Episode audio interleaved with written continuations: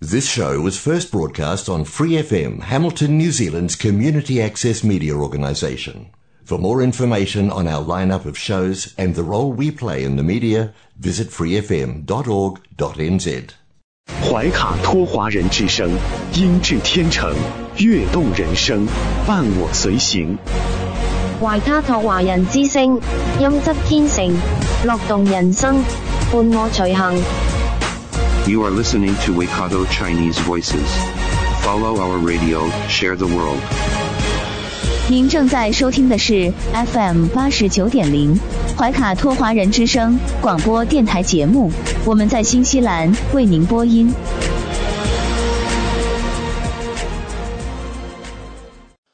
听众朋友们，大家晚上好！感谢您如约守候怀卡托华人之声。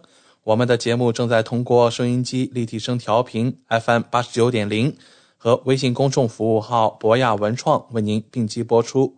接下来两个小时的黄金时段播音将由我奥斯卡、小峰、轩轩为您共同带来。首先和您见面的栏目是由《中新时报》特约播出的新闻晚班车。天涯不遥远，世界在耳边，声音通四海，资讯传万家。怀卡托华人之声新闻晚班车，聆听中国，感知世界。新西兰时间七点，现在我们进入由新西兰南北岛全国发行的《中新时报》带给大家的新闻晚班车。在接下来的十分钟里，小峰和奥斯卡与您一起回顾新西兰国内新闻。我们首先来看第一条消息。新西兰最新疫情动态发布，卫生部表示，上周有九千九百七十五例新的社区感染病例，另有三十三例与新冠相关的死亡。卫生部提供了社区新冠数据的更新，涵盖了从九月二十六日星期一到十月二日星期一的七天期间的病例。卫生部表示，在新西兰仍有十一百一十一人感染该病毒而住院，其中七人在重症监护室。现在共有两千零三十八例死亡被确认可归因于新冠，无论是死亡的根本原因还是促成因素。自大流行开始以来，新西兰已报告了超过一百七十万例新冠病例。研究人员对于死于新冠病毒的病人心脏进行直接研究后发现，新冠病毒会给心脏 DNA 造成损失，而且这种造成损伤的方式与流感影响身体的方式完全不同。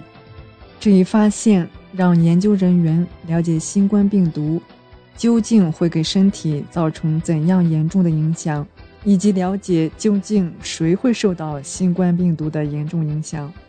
此次研究是由澳洲研究人员主导的一次国际协作研究，昆士兰大学等人员是研究共同作者。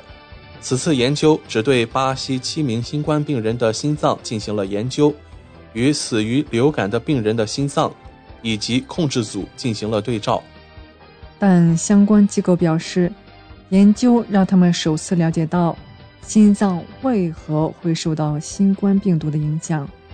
我们发现有很多 DNA 损伤是新冠病人独有的，而流感病人身上没有体现。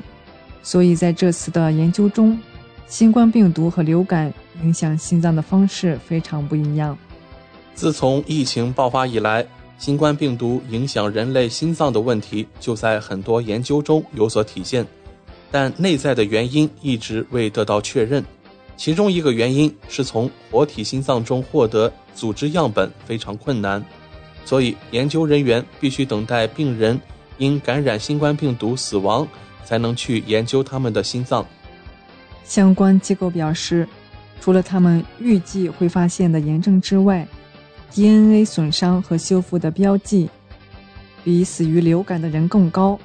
他们希望研究的结果可以帮助确认因为新冠病毒而变成重症的群体，让这些群体尽早得到救治。现在的挑战是从这次的研究中得出一个诊疗结论。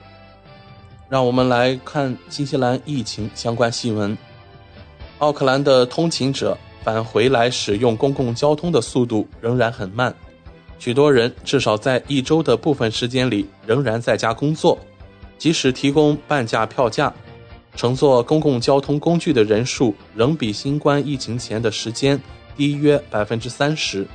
奥克兰交通局的记录显示，由于司机短缺和生病，每天有近两千次出行被取消，几乎占公共汽车。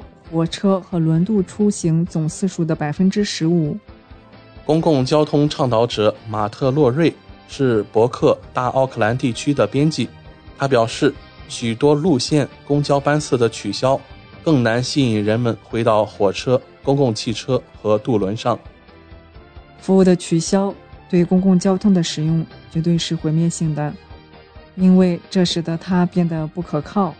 然后人们就会不愿意去尝试使用公共交通。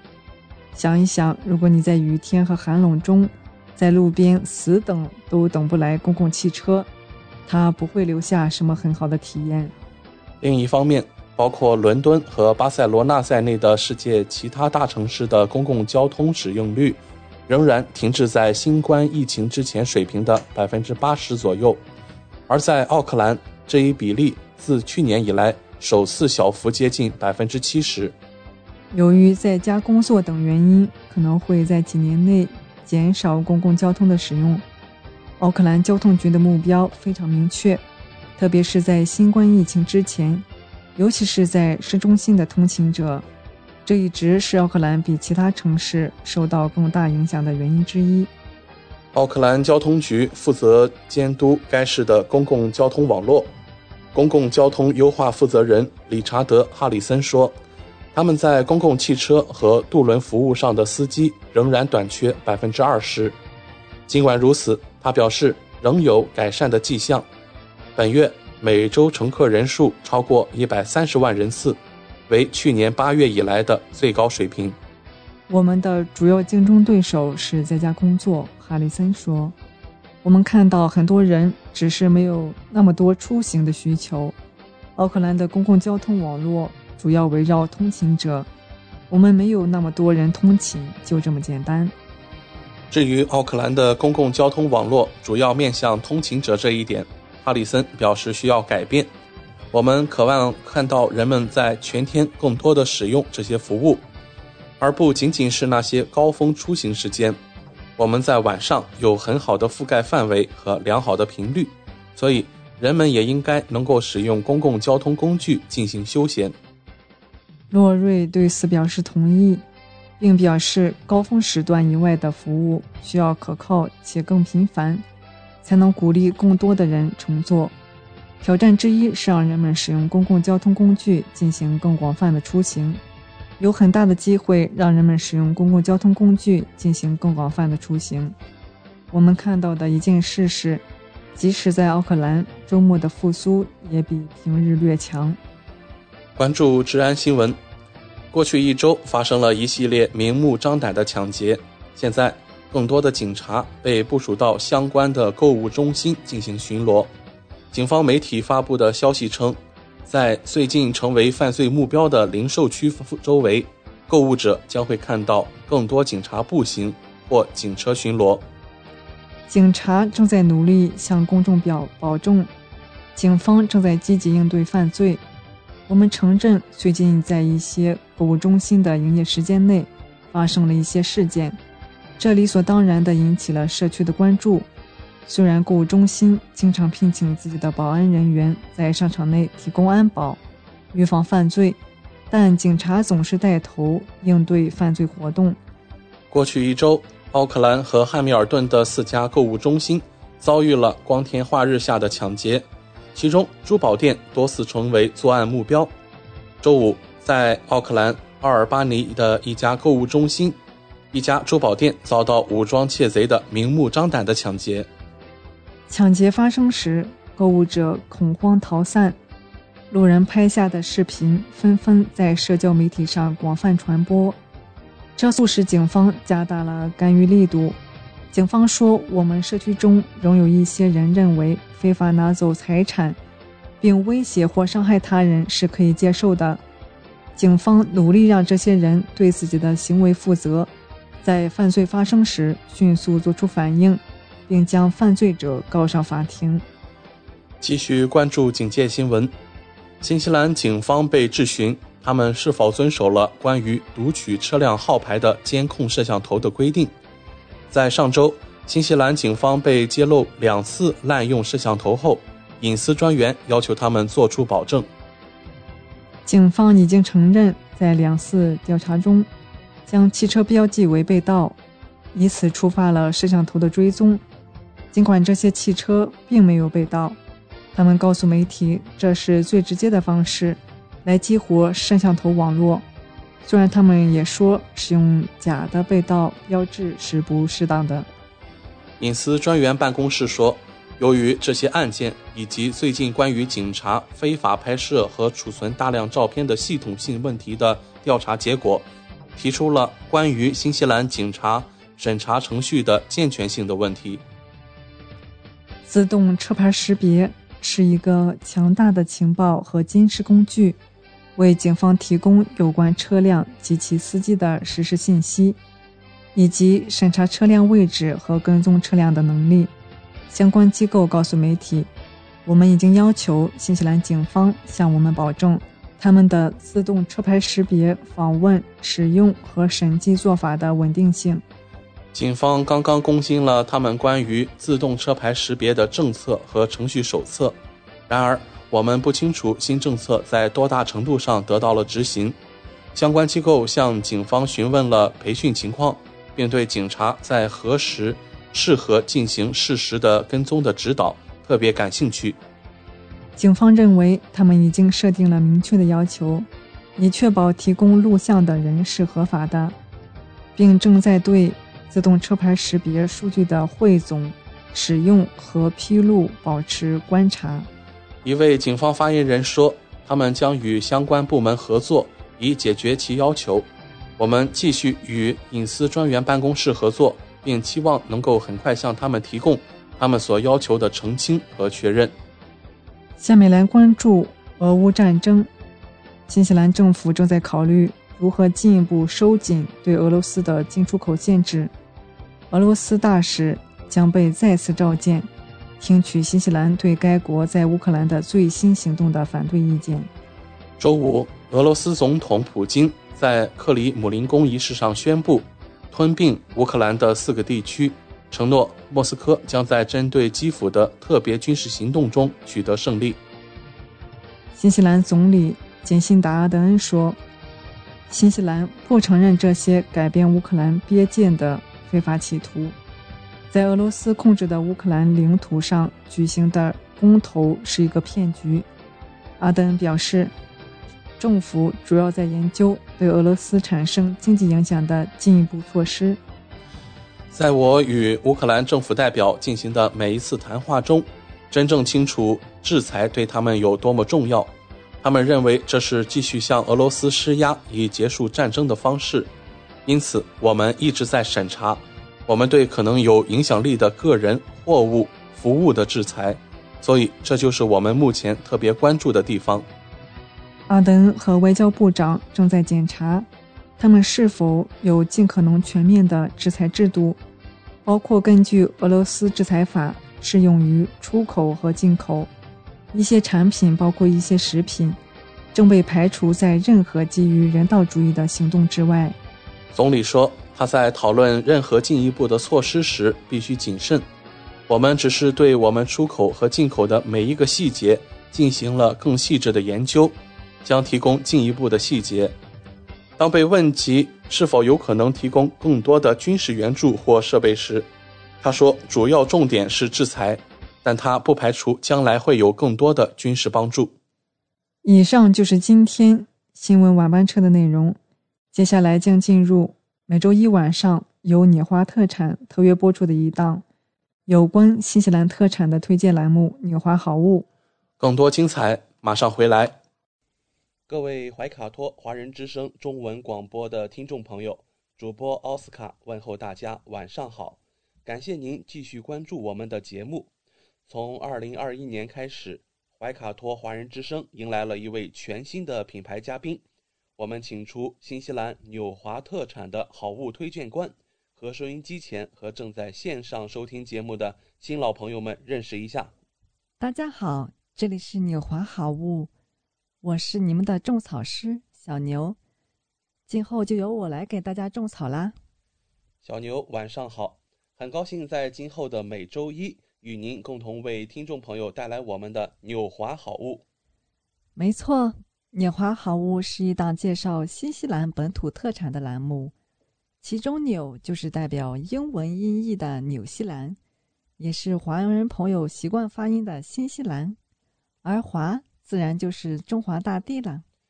纽华特产的名字太有意义了，收音机前和正在线上收听节目的听众朋友，通过哪些渠道可以了解我们纽华特产呢？纽华特产的官方网站是。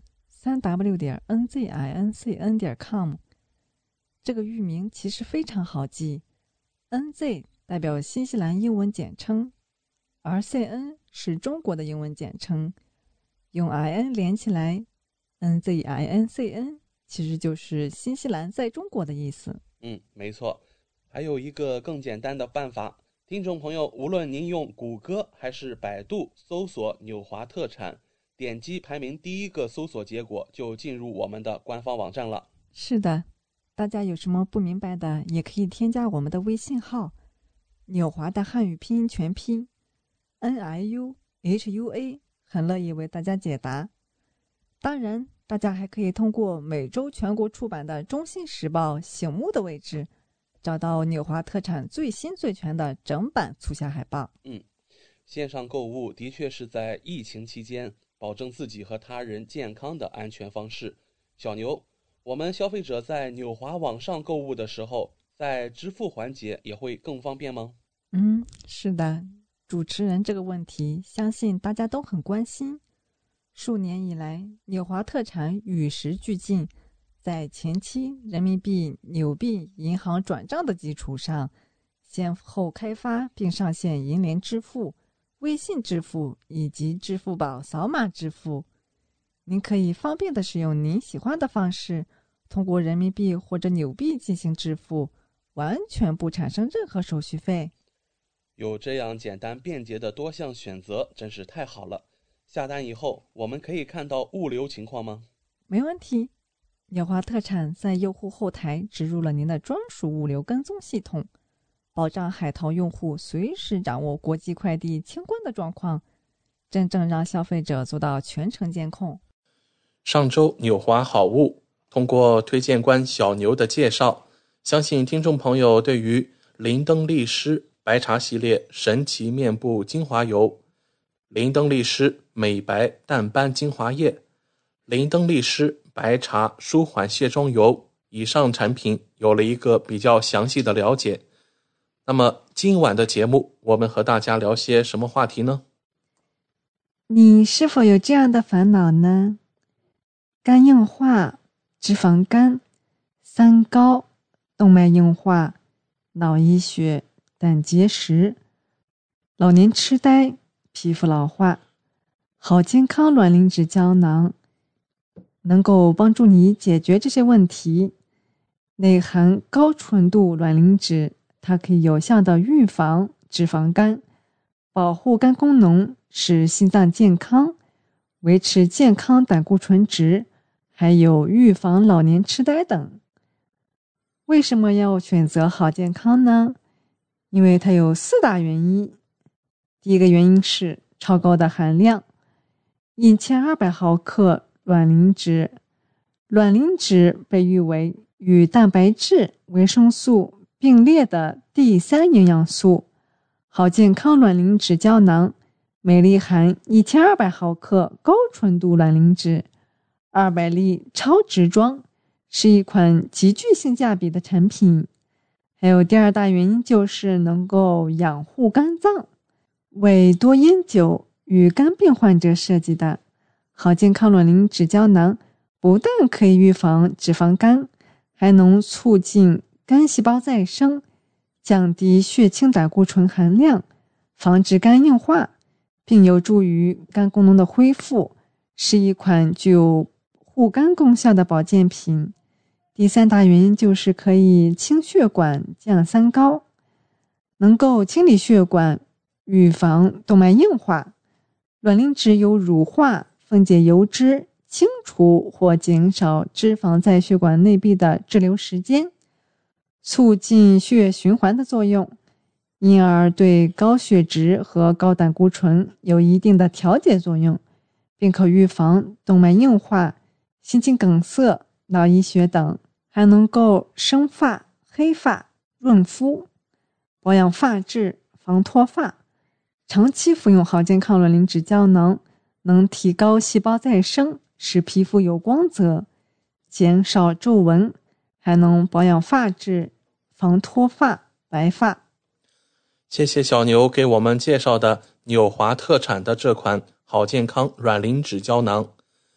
最近有位。听众告诉我们，他近些年开始有手脚冰凉、记忆力衰退、头晕耳鸣的症状。请问小牛有什么保健品能够缓解吗？那就需要我们的好健康银杏叶精华了。新西兰三十年健康品牌，天然好营养，优质好健康。好健康是由新西兰人设计、研发、生产。目前，新西兰有百分之八十人口使用过的保健品牌。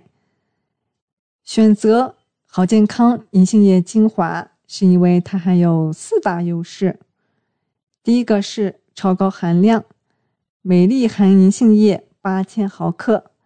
好健康银杏叶精华是一款高浓度、高含量的保健产品。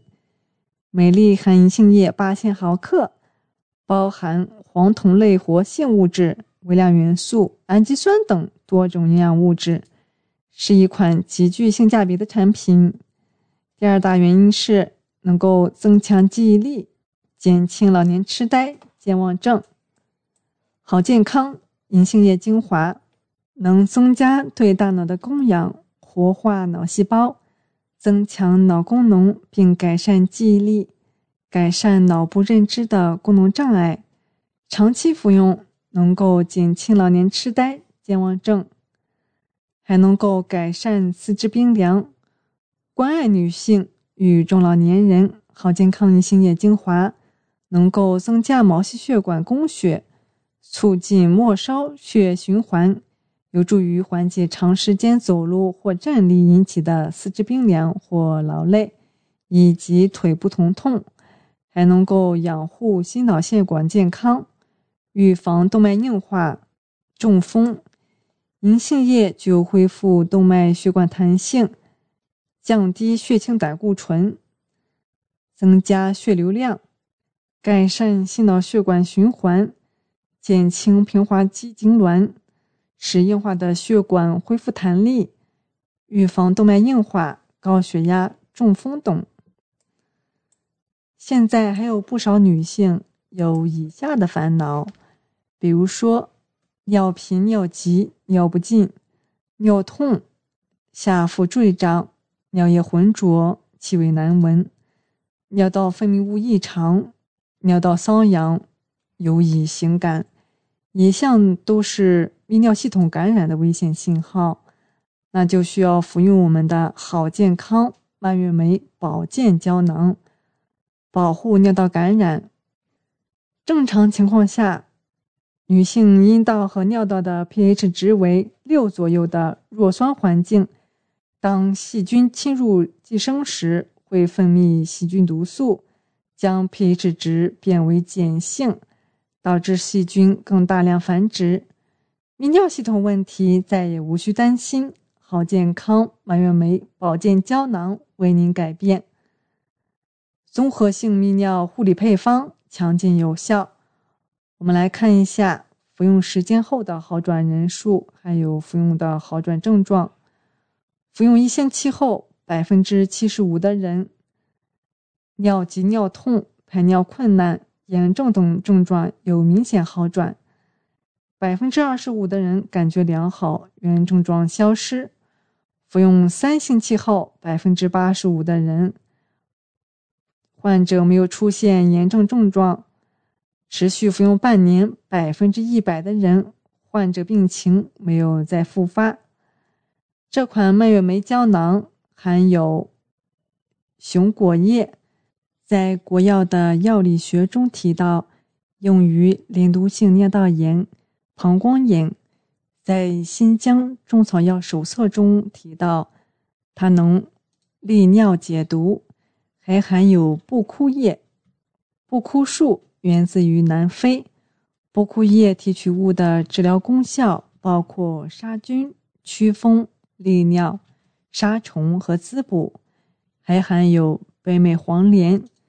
北美黄连有抗菌、消炎、收敛止血、愈伤。利胆的作用在北美广泛用于消除呼吸道、消化道、泌尿生殖道黏膜炎症。还有积雪草能够清热利湿、解毒消肿。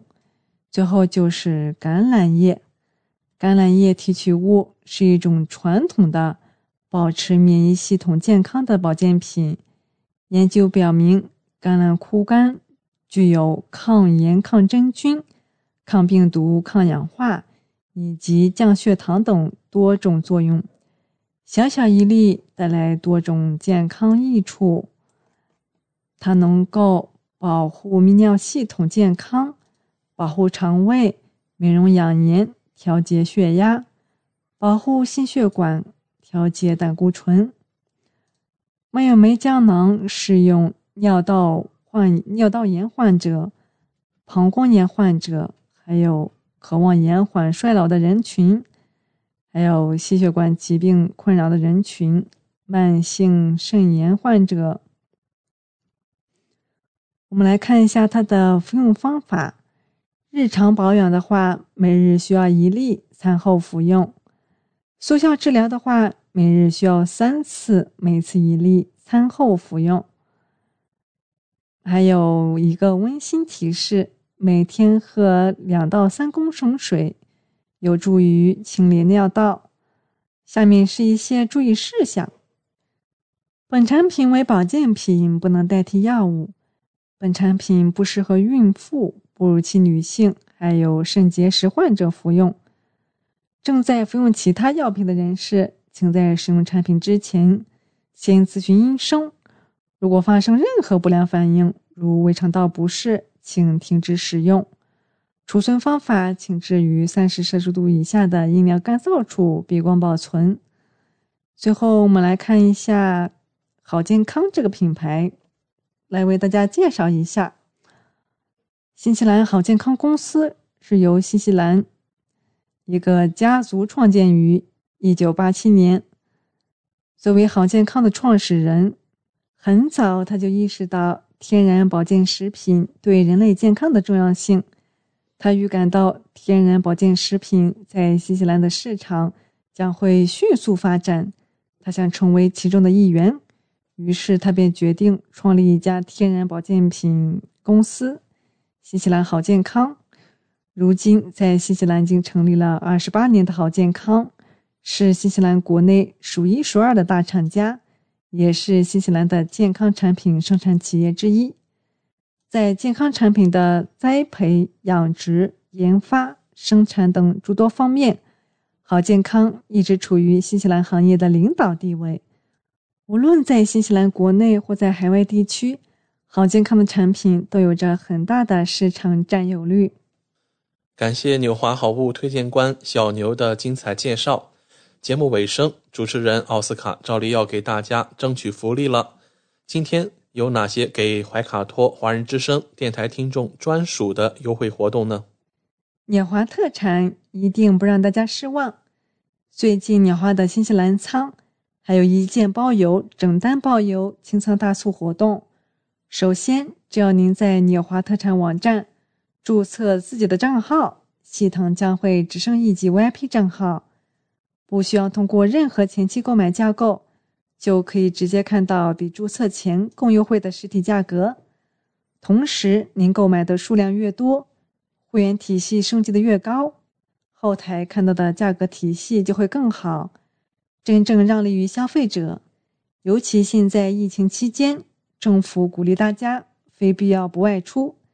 因此，纽华特产希望通过这种方式，鼓励大家在线上消费的行为，减少病毒传播的机会。维卡托华人之声的专属福利来啦！如果还想更多的了解我们的好物，听众朋友可以添加微信客服“纽华”的汉语拼音全拼 “n i u h u a” 联系我们。一周内添加我们微信客服的听众，只要备注。蔓越莓就可以领取二十元的优惠券哦，这是怀卡托华人之声听众朋友的专属福利。通关密码只在本台播放，而且每周都不一样，还请您注意收听啦。感谢纽华好物推荐官小牛带给怀卡托华人之声的专属优惠，期待下周同一时间您继续带我们分享纽华好物。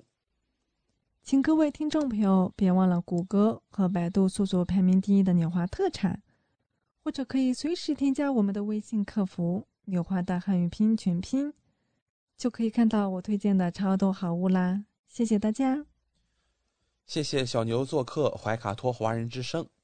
纽华特产立足澳新本地，为世界各地消费者与生产公司之间打造了流畅的沟通渠道，避免不必要的中间商。厂家直接供货，一手货源保证。纽华特产现已具备澳大利亚、新西兰、德国、香港、韩国、泰国、英国七地大型仓储仓库，与知名品牌商联手合作，涵盖千余种保健、强身、养生等特产品，丰富了海内外客户的选择，成为广大代购和电商首选平台之一。请大家每周一晚七点十分锁定怀卡托华人之声，我们和纽华好物推荐官小牛在这里不见不散。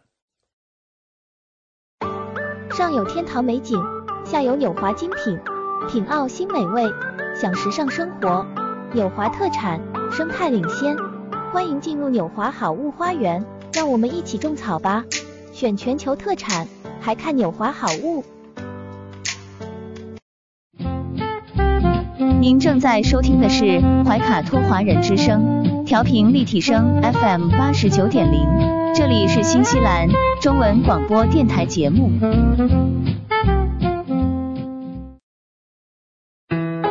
资讯全方位，生活零距离，新西兰大小事，有声世界，无限精彩。听众朋友们，大家晚上好。很高兴在这个寂静的夜晚和您在空中电波相会了。现在我们来到了新西兰大小事节目单元，在这里我们和您分享发生在怀卡托周边以及新西兰的全国大型新闻资讯。那希望今天的节目能够带给您所关心的、所感兴趣的节目内容。我是今晚主播奥斯卡。今天大小事，我们首先把目光聚焦到了奥克兰市长菲尔高夫。即将离任的奥克兰市长和前贸易部长菲尔高夫说：“新西兰处于过度依赖中国的边缘。”高夫在2008年新西兰和中国签署自由贸易协定时担任贸易部长。那就在最近，他告诉媒体，新西兰人应该利用好与英国和欧盟的自由贸易协定。市长说：“我们需要开发其他市场，因为我们曾经完全依赖英国，而完全依赖一个国家对我们来说从来都不是好事。”高夫援引新西兰中国委员会2022年报告中的数据估计，新西兰出口总额中约有32%流向中国。该报告称，新西兰公司似乎不太可能没有意识到过度。或仅仅专注于中国市场的风险，与中国的贸易协定的效果非常好。而你知道，当我签署该协议时，我们的双向贸易可能是四十亿纽币或五十亿纽币，现在是三百七十亿纽币。奥克兰市长高夫评论说：“如果我们的商品没有卖到高价的市场，我们将成为一个平行的多的国家。”就在三月份。英文《新西兰先驱报》报告说，高夫将成为新西兰下一任驻英国高级专员。不过该任命尚未正式宣布。自从高夫于1981年首次担任 Rosq 的议员以来，已经41年了。从那个时候开始，世界的性质就发生了变化。高夫表示说，环境曾经是边缘问题，那现在它是主流和中心问题，这是正确的。那么，人们在政治上变得不那么敌对了吗？可能不会。而且，我不得不说。当我离开议会时，我享受的一件事，不仅仅是不用再处于那种敌对的气氛中。也许这就是民主的一部分，你需要挑战和质疑政府在做什么。但我希望我们能够维持在一个不会有苦读、仇恨和分裂的制度中，就像今天的美国一样。二零零八年大选工党落败之后，海伦·克拉克辞职。高夫成为了工党党魁。到二零一一年大选临近时，根据媒体的一项民意调查显示，在一项资本利得税政策提案泄露了之后，工党的得票率为百分之二十七。而这个支持率在大选中就应验了。高夫很快就辞去了党魁的职务。多年过去了，高夫说他仍然相信资本利得税。他表示说。我支持这一点。有些人说那个提案可能有点像自杀，可能不会增加你的机会。我希望新西兰能像世界上几乎所有其他国家那样去做。我希望那个时候会到来。能够做到这一点的政治领导人，就是能够说服人们：如果我们没有税收，我们的社会就会远不公平；否则，我们将拥有一个极其贫穷和不公平的社会。我们在今天大小事节目，首先和您分享了奥克兰市长菲尔高夫对于中新贸易关系之间的一些点评。那么接下来我们看一看，这个月开始啊，我们新西兰将会迎来一个非常大的一个变化，那就是新西兰全面禁止一次性塑料外卖包装。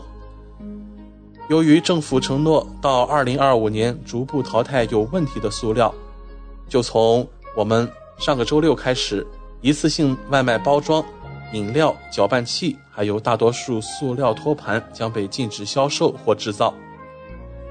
二零一九年，政府禁止使用塑料袋。新西兰所有提供一次性轻质塑料袋的商店，不仅仅是超市，都可能会被罚款。任何无视禁令的人都可能面临高达十万纽币的罚款。大家不要小看这十万纽币的罚款。相比而言，开开车的时候发一条短信将会被罚款八十纽币，无执照持枪会罚五百纽币，而醉驾时撞死一人将会被罚款两万纽币。而如果您违反了这个塑料禁令的话，将会面临高达十万纽币的罚款。从二零二二年十月一日起，禁止的塑料包括一次性塑料饮料搅拌器。一次性塑料棉签、聚氯乙烯预制食品托盘和容器、食品和饮料的聚苯乙烯外卖包装、发泡聚苯乙烯食品和饮料零售包装，例如泡沫外卖容器或一些方便面杯，以及带有某些添加剂的塑料。这些添加剂使它们碎裂成为微塑料。环境部长大卫·帕克就在一份声明中说。这是第一批在未来三年逐步淘汰的最有问题的塑料产品。停止销售这些塑料产品将会减少垃圾填埋，改善我们的回收系统，并鼓励可重复使用或对环境负责的替代品。环境部长说，平均每个新西兰人每年将大约七百五十公斤的垃圾送往垃圾填埋场。在最近宣布塑料创新基金投资和为产品管理计划注资之后，禁止这种塑料一次性产品已经成为一个趋势。那下一批将于二零二三年淘汰的一次性塑料，包括一次性塑料盘子、碗、餐具、农产品袋和不可堆肥的农产品标签。从二零二五年年中开始。其他 PVC 和聚苯乙烯食品和饮料包装也将被禁止使用。尽量减少问题塑料和废物的工作，也是工党与绿党合伙执政协议的一部分。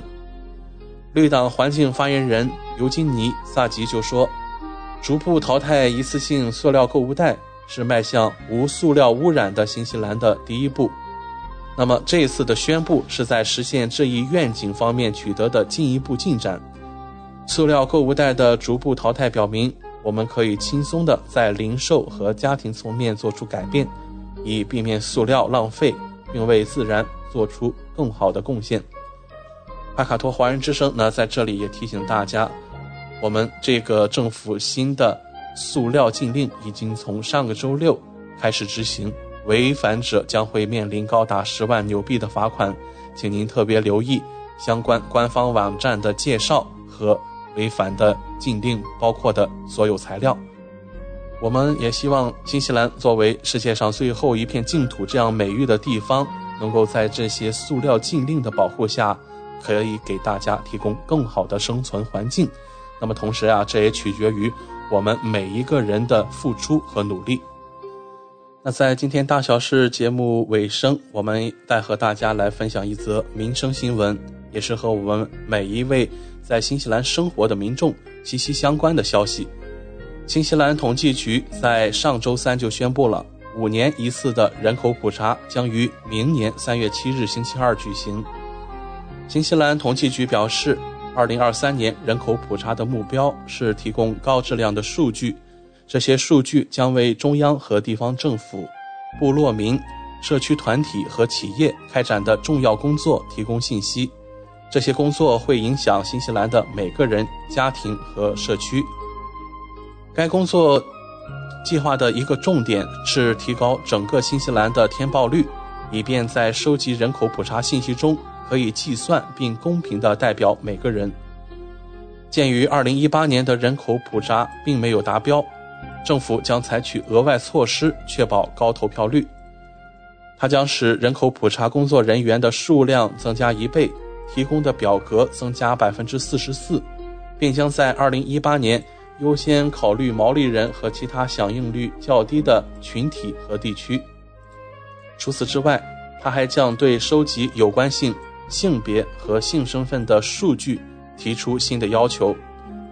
统计部长大卫·克拉克表示，将人口普查工作人员的数量增加一倍，并增加纸质表格的交付，将有助于填补我们从在线信息回返中可能的漏洞。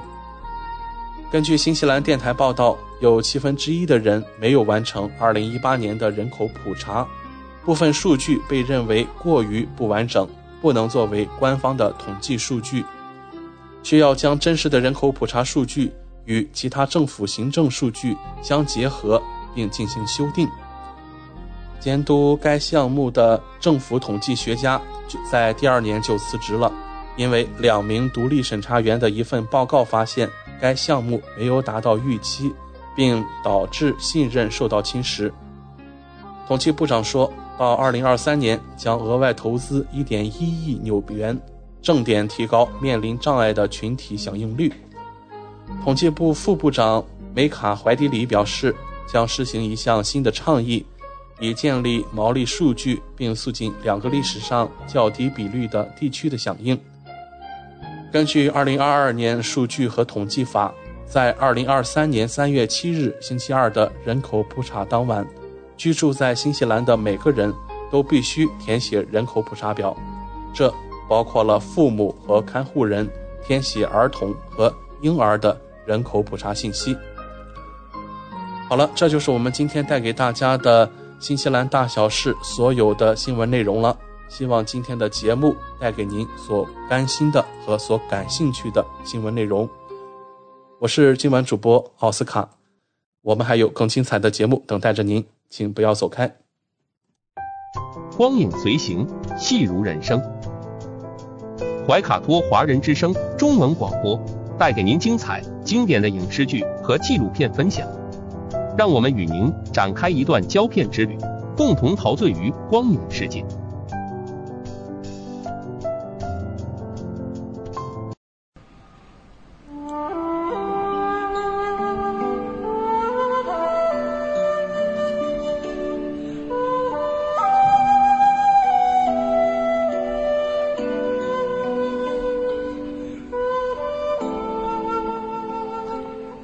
亲爱的听众朋友们，新西兰怀卡托华人之声一直陪伴您，我是主持人轩轩。光影随行，戏如人生，分享精彩的影视作品，无论是电影、电视剧还是优秀的纪录片，都会陆陆续续的来装点您的生活。今天呢，我们先来走进这样一部电影。近期呢，电影《妈妈》哎，已经走上了大荧幕。片中呢，对这个老年痴呆患者及其家人的展现，让很多观众为之动容落泪。那两位女演员的高超演技呢，也让观众们感叹，同时也引发了人们的思考啊。谁说只有年轻的演员可以看呢？中老年的女演员一样可以独挑大梁。在影片当中呢，嗯，妈妈有着老小孩这一般的可爱，也有着为母则刚的担当和勇敢。啊，他的女儿呢，在看似严肃和忧郁的外表之下呢，其实也藏着一颗火热活泼的心。影片当中呢，女主角呢，分别是奚美娟和刘延书。奚美娟饰演的是女儿啊，她是做义工啊。与其说她是在赎罪啊，嗯，我们更愿意相信她其实本来就有一颗乐于助人的心。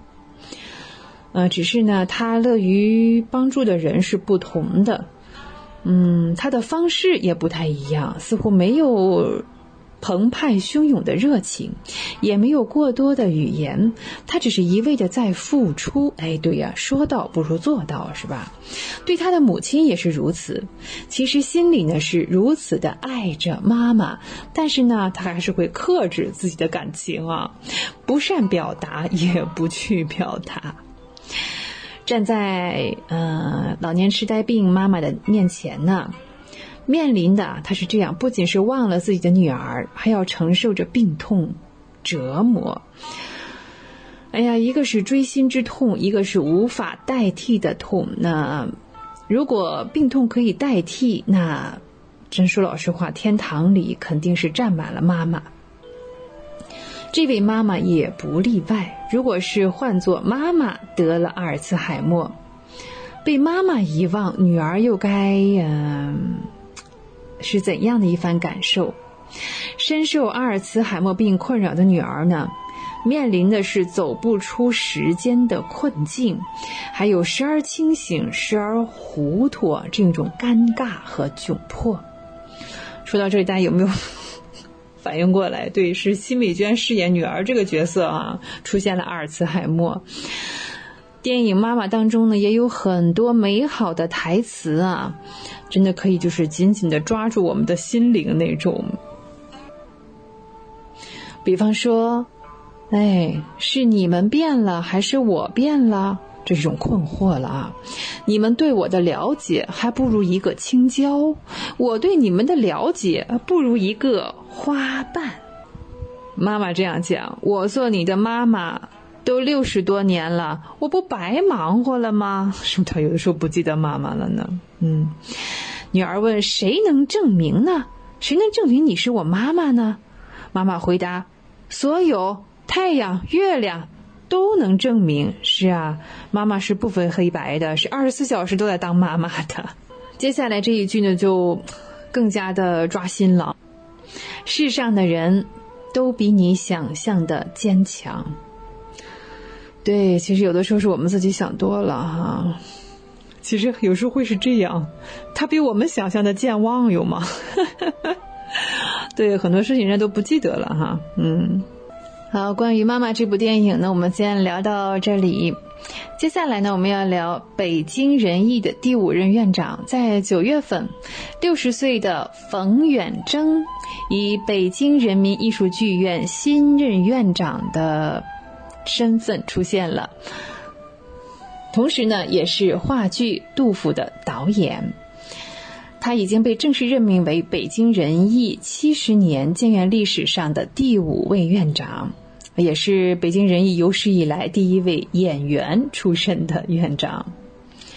在经历过曹禺、刘锦云、张和平、任明四位院长领导的冯远征啊，嗯，今年呢本来是打算退休的，从副院长的位子上退休，呃，没想到呢，却等来了新的身份和使命，也将要挑起更重的担子，为北京人艺继续工作。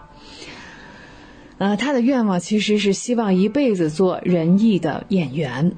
而他第一次以呃仁义院长的身份公开亮相啊，是选择出现在他导演并且主演的话剧。杜甫当中是在发布会上，体现了他对戏剧舞台和演员身份的深厚感情，这也让所有观众呃都是充满了期待啊。冯远征呢，即便是担任院长，也依然会以演员的身份出现在舞台上。哎，这才是真正的从群众中来到群众中去。那在九月二十三日到十月九日，冯远征导演并主演的《杜甫》将在北京人艺首都剧场上演。在人艺，我很踏实。冯远征呢这样讲：“这里是我梦开始的地方，对我艺术生涯产生重要影响的人和事，也都是在北京人艺。可以说，北京人艺改变了我的命运。”那冯远征的职业生涯也大多是在北京人艺度过的，艺术生命也是与北京人艺紧密相连。这正是他艺术生命开始的地方，也是冯远征的艺术归宿。当时啊，说起来啊，嗯，冯远征当时是北京业余跳伞队的一名队员啊。当年是运动员哦，那是在一九七八年，还在读初中的冯远征是进入了北京业余跳伞队，并且成为了一名专业的跳伞运动员，啊，还为此放弃了高考呢。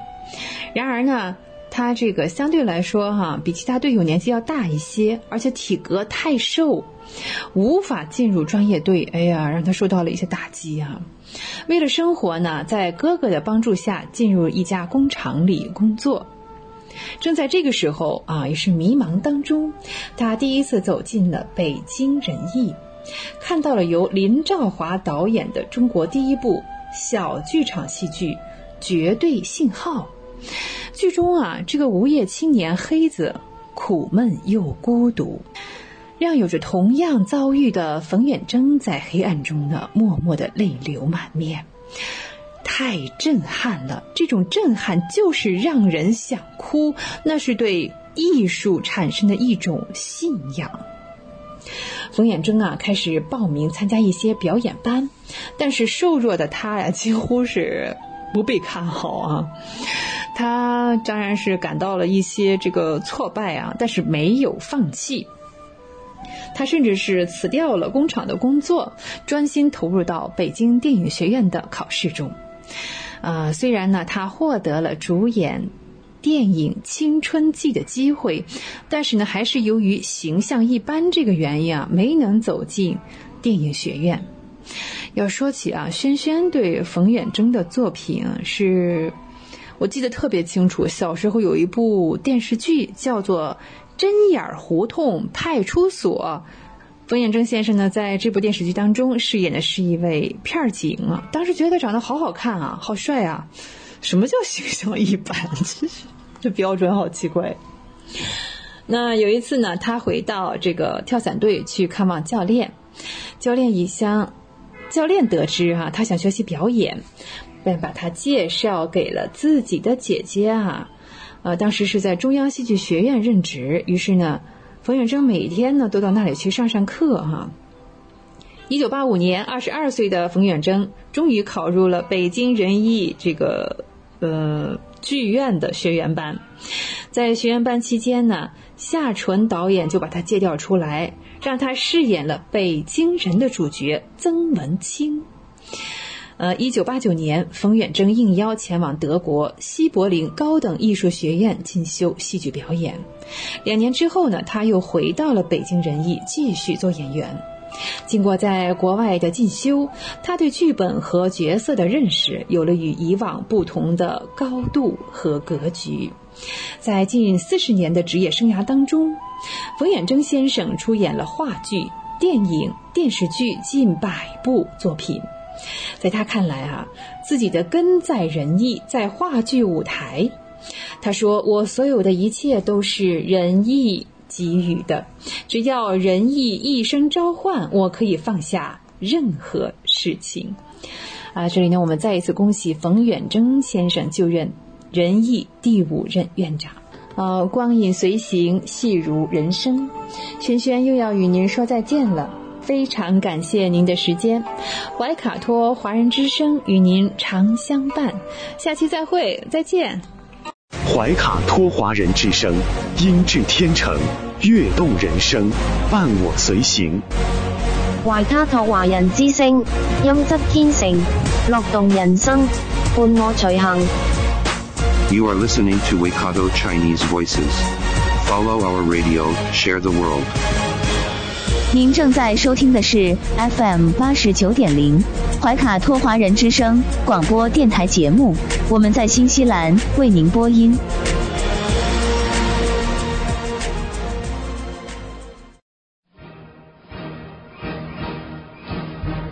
观点改变生活，动态触手可得。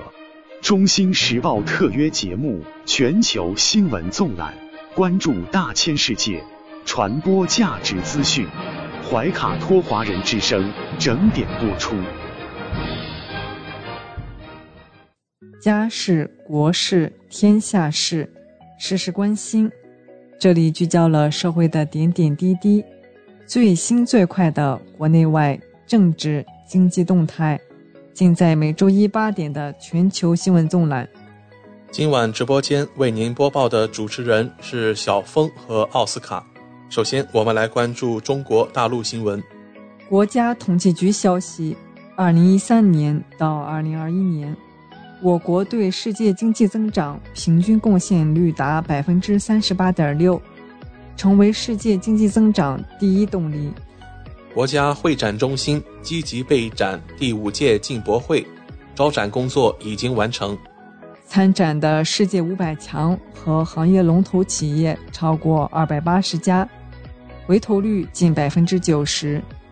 中国空间站等你来出差，我国第四批预备航天员选拔启动。中车长客研制出国产新一代混合动力城际列车。可实现无线网络全覆盖。沪渝蓉高铁武夷段首品箱梁成功架设。天津滨海新区发生2.2级地震，震源深度11千米。下半年首个寒潮预警发布，强冷空气将击退南方大范围高温。北京十月三到七日气温大幅下降。山区将出现初霜冻，三日降雨明显，伴随大风和强降温。北京体感偏冷，市民应尽量避免安排户外游玩、露营等活动。暂停开放，禁止预约。北京玉渡山、安徽黄山、山西云冈等多个知名景区发布公告。岭南文化新地标广州粤剧院。即将整体竣工。四川泸州至重庆颍川高速公路通车，川渝间新增直达高速。带来一组经济新闻：中国进出口银行消息，人民币金融债券累计发行量突破十万亿元。中银协报告，二零二一年底，我国金融租赁行业总资产规模达三点五八万亿元。农业农村部近日在江西婺源举办油菜扩种机械化推进活动，在线观摩人数达到三十九万人次。中国移动累计开通 5G 基站超一百一十万个。国庆假期租车自驾火了，预订量暴增近百分之两百五十，热门车型一车难求。刘强东明州案以和解告终。原定十月三日开庭。带来一组疫情新闻。国家卫健委十月二日通报，十月一日，三十一省市新增确诊病例一百一十六例，包括内蒙古二十六例，四川二十五例，广东十七例，山西九例，云南六例，宁夏六例，山东五例，西藏五例，天津三例，贵州三例，陕西三例，北京两例，福建两例，上海一例，浙江一例，湖北一例，湖南一例。本土无症状感染者四百三十二例，其中宁夏一百五十六例。十月二日，北京丰台区新增一例新冠肺炎病毒感染者，为确诊病例的密切接触者，集中隔离观察人员，已转至定点医院隔离治疗。上海社会面新增一例确诊，浦东新区杭头镇沪南公路五千二百九十八号浦杭五千二百九十八文创园被列为中风险区。上海消息，对国内涉疫区域来沪返沪人员落实相应健康管理措施。海南省万宁市解除静态管理，所有市县客运班线恢复发班。新疆消息，不得以任何借口以及静态管理等为由限制农产品和农园保供车辆通行。法治方面，河北石家庄铁路公安觉察两名妇女可疑，救下被拐男婴。桐乡市发现两例省外来访新冠肺炎阳性感染者，用三部手机规避核查，隐瞒曾去风险区，两人被刑事立案。淮北游客陈某擅入黄山未开放区域，受罚一千元。军事方面，海军航空大学某团首期零零后舰载战斗机飞行试训学员完成了高教机首次单飞训练考核。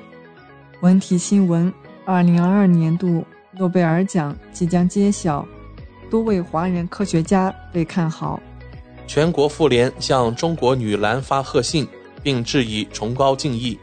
哈工大研制模拟测试系统，助力问天实验舱成功转位。世乒赛，中国男队三比零胜美国队，取得小组赛两连胜。王曼玉、陈梦遭遇挑战，中国女队三比零波多黎各。孙颖莎回应日本乒乓球选手伊藤美诚约战：“我们是好朋友，向他学习。”十八岁体操女子平衡木奥运冠军管晨晨被保送至浙大。港澳台方面，我们来看港澳新闻。截至十月二日零时，香港新增三千五百六十九例确诊病例，其中 BA 五占比近百分之九十。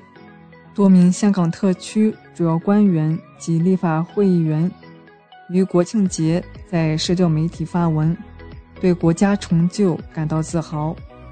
台湾新闻：十月二日，台湾新增四万三千两百四十一例本土确诊病例，新增六十二例死亡病例。两岸信众福建泉州寻古里祭妈祖，共祈幸福安康。高雄为安倍晋三设铜像，台湾团体拔菜总部到现场抗议。国际方面，中国再次连任国际民航组织一类理事国。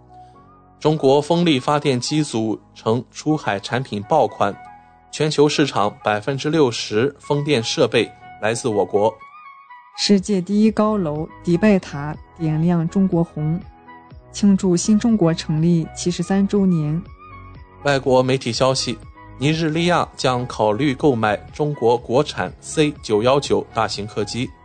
截至北京时间二零二二年十月二日二十一时二十分，美国约翰斯霍普金斯大学统计数据显示，全球累计确诊六亿一千七百九十七万八千六百零八例，其中死亡。六百五十四万六千六百六十九例。美国累计确诊新冠肺炎病例九千六百三十九万两千五百四十三例，累计死亡病例一百零五万九千六百零五例。美国众议院通过新冠疫情心理健康法案。美国加州州长签署法案，将中国农历新年定为加州法定假日。美国民调显示，超半数美国人担心中期选举会导致政府分裂。飓风伊恩已致美国佛州至少四十五人死亡。美国向希望快速加入北约的乌克兰泼冷水。白宫明确表示，不会支持乌克兰加快申请加入北约的要求。俄罗斯宪法法院批准顿涅斯克等四地入俄条约文件。扎哈罗娃发布视频，俄驻纽约总领馆被不明身份人士喷红漆。英国提议为丹麦调查北溪事件帮忙。扎哈罗娃回应：“狐狸给母鸡争权利。”车臣领导人表示，呼吁在乌使用低档量核武。俄罗斯研究显示，需要重视新冠隐形并发症。德国民众示威游行，抗议德干预俄乌冲突。英国卫生安全局消息，金灯很可能面临新冠和流感叠加风险。澳大利亚宣布。对二十八名俄方人士实施制裁。北溪管道均已停止泄漏，以致八万吨甲烷扩散，将产生灾难性影响。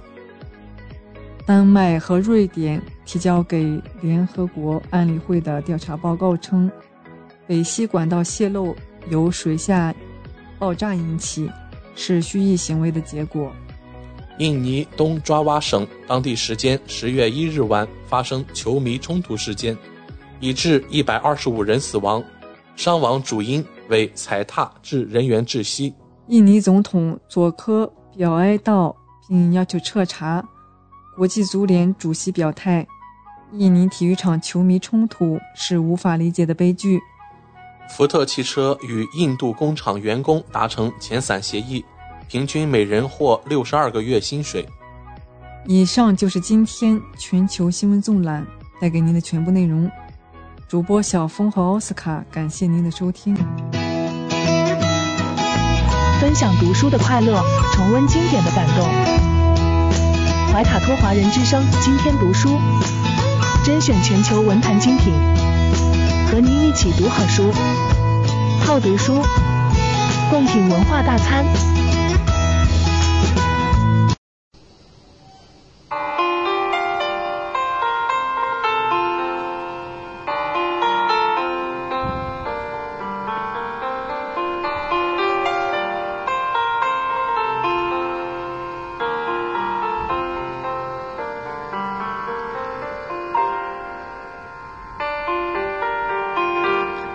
亲爱的听众朋友们，这里是怀卡托华人之声正在播音，我是主持人轩轩。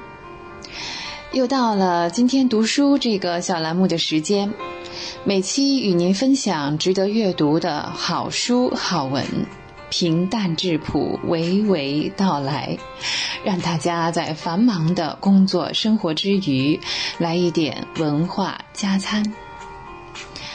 今天我们一起来走进潘振平先生。潘振平先生在一九八零年考入华东师范大学历史系，一九八二年呢获得了硕士学位，曾经是生活读书新知三联书店的前任副总经理、副总编辑，也是国家清史编纂委员会传记组的组长。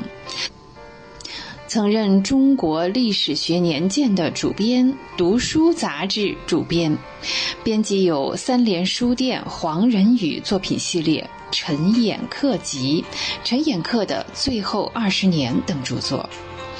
潘振平先生是京城学术出版界口口相传的权威人物。他当责编的《天朝的崩溃》，陈寅恪的最后二十年成为难得的学术畅销书。身为三联副总编的他呢，也是三联生活周刊的主要领导。退休之后呢，他又回归了专业，回到新清史编纂委员会工作。隐身史料却也是乐在其中。那从三联退休之后呢，到国家清史编纂委员会继续工作，在那里啊，潘先生呢是清史编纂委员会主要负责传记组的工作。现在呢，新清史的初稿已经出来了。那因为是这个稿子啊，是经众人之手，所以还需要调整，比如像文字上的这个对校啊，以及最新的研究成果的吸收，还要把它们统一的形成一个整体，这样子。另外呢。需要整理的档案，还有这个写作呀，是同时进行的。所以呢，可能初期写的一些稿子啊，没有使用整理出来的档案，现在还需要再反过来将稿子和档案呢进行核对。个别的篇目呢，还要需要改动啊，所以事情真的是不少。潘先生讲呢，《新清史》整套书加起来有三千万字，现在呢还正在进行修整。就是要使其达到最好的学术和出版水平。那说到新清史的这个修撰呢，是国家大型学术项目。目前呢，我国像类似的这种大型项目呢，嗯，还是蛮多的。在这个项目当中啊，经手的稿件也会更多。印象当中啊，这些稿件当中的错误啊，其实还是有的。呃，潘先生这样讲，原因呢也是各种各样的，有的可能是手误，有的是表述不够严谨等等。像现在这样的国家大型学术项目很多，水平呢也是参差不齐，这种情况呢是容易出现的。所以啊，怎么调整是一个很大的问题。像潘先生的这个传记组的作者有一百多人呢，基本上都是专家级的。有的作者呢，因为时间比较紧，手头一般呢还有别的工作啊，那这种项目的署名呢，一般也不是个人，所以容易被作者忽视。传记组啊，相对来说呢，是一个个独立的人，那所以呢，写作的主要功夫不在于把这个人写的活灵活现，而在于记事，通过这个人的呃史实呢记录下来，这也是今天理解的传统传记体史书中哎这个传记的功能。现在潘先生担心的比较多的呢是，呃，我们有这么多的档案，可能利用的还不够啊，这真是有点可惜。比如啊，在呃潘先生看来，这个史料当中啊，清朝的官员已经是很重视环保了，对当时啊。这个绿水青山也是提到了议事日程上来的，有的呢不主张去筑太多的大堤，有的呢还推广种红薯和玉米。啊，那听众朋友们，现在我们看来，这个红薯和玉米非常的稀松平常，但正是这两种农作物支撑着明清以来，尤其是清代人口的这个基数。它是怎么样超过一亿的呢？哇，如果没有这两种粮食作物呢，我们这个中国地域上的人口可能也不会有这么多。正是因为有了红薯和玉米呀，它们是耐旱耐涝，适合生产。那这些内容呢，在旧传里哈被认为是例行之事，嗯，也是一带而过啊，不是那么重视。但是今天啊，我们认为很重要，所以就要补进去。现在也正在进行这样的工作啊，就是弥补这些缺憾。此外呢，嗯，潘振平先生还聊到，我们以前呢有一些其他的事情的影响啊，对人物的这个评判呢，可能不太的客观和公正。在新的修正过程当中呢，我们要尽量的避免，不是站在清朝的历史上。啊，这个和清史的稿就很不一样哦。那真说起来，这位，嗯，真说起来，这部新的清史传记体的这个作者有一百多位啊，文字的风格也是各有差别。那在这一点上呢，潘先生呢也是尽量的争取，但是呢不可能做到完全的一致。清史的文稿是非常讲究的，那这些和现代语言的表达方式啊有很大的关系。在最初讨论这个立体的时候呢，个别的老先生啊，包括像戴毅老师啊，曾经考虑过用文言文写作。呃，后来大家考虑呢，嗯，不太行啊，因为像戴毅老师，他真的本人有很深的功底，但是后来的人呢，这一代人是缺乏这方面的训练了。现在的学者用文言文写字，结果会怎么样呢？嗯，可能会有些不伦不类哈。所以呢，我们要呃吸取文言文的一些特点啊，还是用白话文来写，啊，要用。这当中呢，潘振鹏先生讲啊，我们会去除掉白话文中的一些副词、介词。你像这个的啊、了啊。另一方面呢，强调多用成语，并且呢，适当引用史料中的说法，这样可以使文字典雅一些，并且简洁明快。那说起现在的出版物啊，门槛是比较低的，输出的也蛮多的。走到书店里或者在网上购物呢，真的觉得琳琅满目，也会头昏眼花。潘先生说啊，嗯，这种现象是肯定存在的，不但是选择变得困难了，而且是困惑啊。比如啊。呃，一位读者想看看《乾隆皇帝传》，可能会面临着上百种的选择。那这个时候啊，电子文本对年轻这一代人来说就很有优势哦。书名起得好一些呢，语言文字更符合年轻人的阅读习惯，这会促使他们选择。一些呃老的学者虽然结构严谨，但是写的死板，像教材一样，写的是好东西，可是不好卖。现在出书的这个门槛很低，新书又多啊，那出版业总册数在和十年之前啊，其实也没有多大的区别。那这和当下新媒体的发展也是有很大的关系。买这个实体书的人毕竟还是少了。潘先生觉得呢，阅读一些休闲类啊、小说啊。呃，像这种一次性消费的书，可以是用电子文本取代的，但是真正有价值的书，时间呢，嗯，会经得起考验呢。呃，电子文本在一定程度上可以取代传统文本，嗯，这个优势是非常明显的。另外呢，书的质量要看各个出版社的要求啊。现在在政策上的管理，对书的管理是比较严格的。另外呢，出版社的经济压力也比较大，这就成立了各种各样的出版集团，有的还要上市啊，还要业绩。但事实上，做书的利润并不大，这就迫使大家做一些短线的啊、短期的产品啊，先挣点快钱儿哈。那现在三联一位图书编辑一年如果没有两百到三百万字的工作量，是提不了多少成的，而两三百万字差不多相当于十本书。啊，这个就不可能保证每一本书的发行量都是百分之百的好，那这和潘先生学做编辑时相差很多，工作量也是不可同日而语的。如果放眼全世界哈，在欧洲和美国啊也是不太一样的。欧洲呢非常注重保护作者的版权，采取的措施呢是要求网络销售电子书的价格不能低于纸质书的百分之多少，有一个比例哈，也就是你要控制廉价出卖电子书。所以呢，嗯，他们的感觉这个冲击呢不是那么大。美国相对来说是比较开放的，我们基本走的是就是美国的这种方式的这条路子哈。不一样的地方是，美国也是版权保护，虽然没有欧洲那么细化啊，但是相对来说还是比较的健全。电子书解码很容易啊，像中华书局花费大量的人力物力整理的一套古籍文献，很容易啊就被做成了电子书。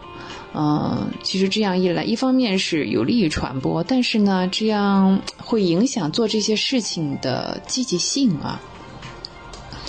纸质书啊，怎么办呢？那潘先生觉得呀，在纸质文本方面呀，也应该有自己的方式方法和策略。比如，大的集团是否可以为公众提供免费下载的电子书籍？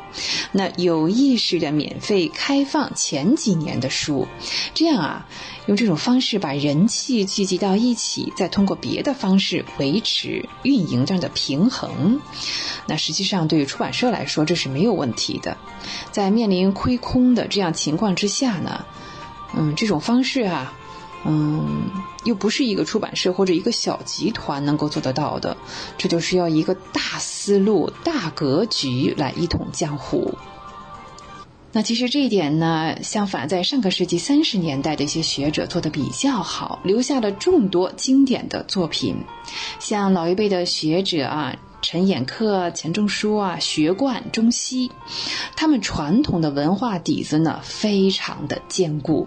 古书啊，史料读的又多，那经过很好的西学方法的训练呢，嗯，中西结合，效果好是吗？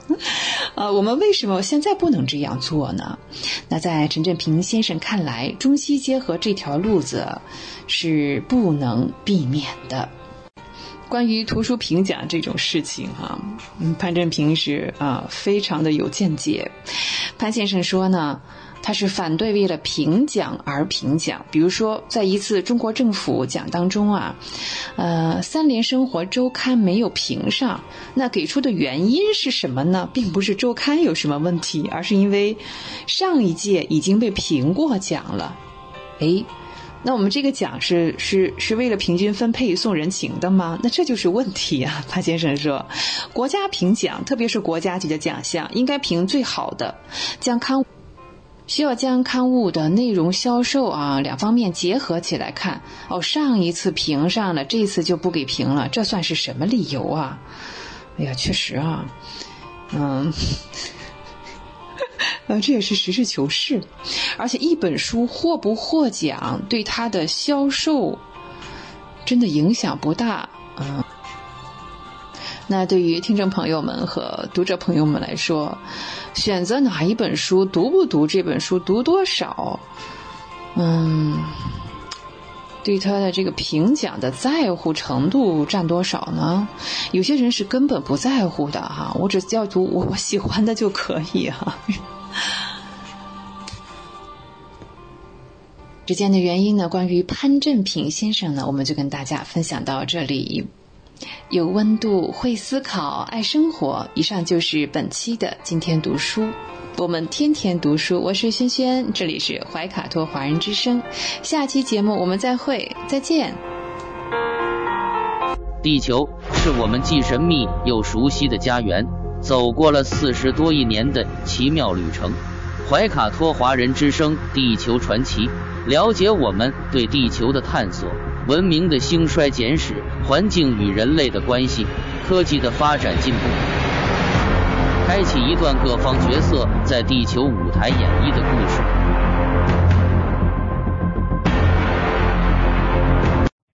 亲爱的听众朋友，大家好，新西兰周一的晚上。感谢您继续守候怀卡托华人之声，我是主持人小峰。本期节目，我们将要和听众朋友们一起来分享以下几个主要纪念日，他们分别是十月三日今天的国际建筑日和世界住房日，还有十月四日本周二的世界动物日和来自中国的重阳节。十月五日。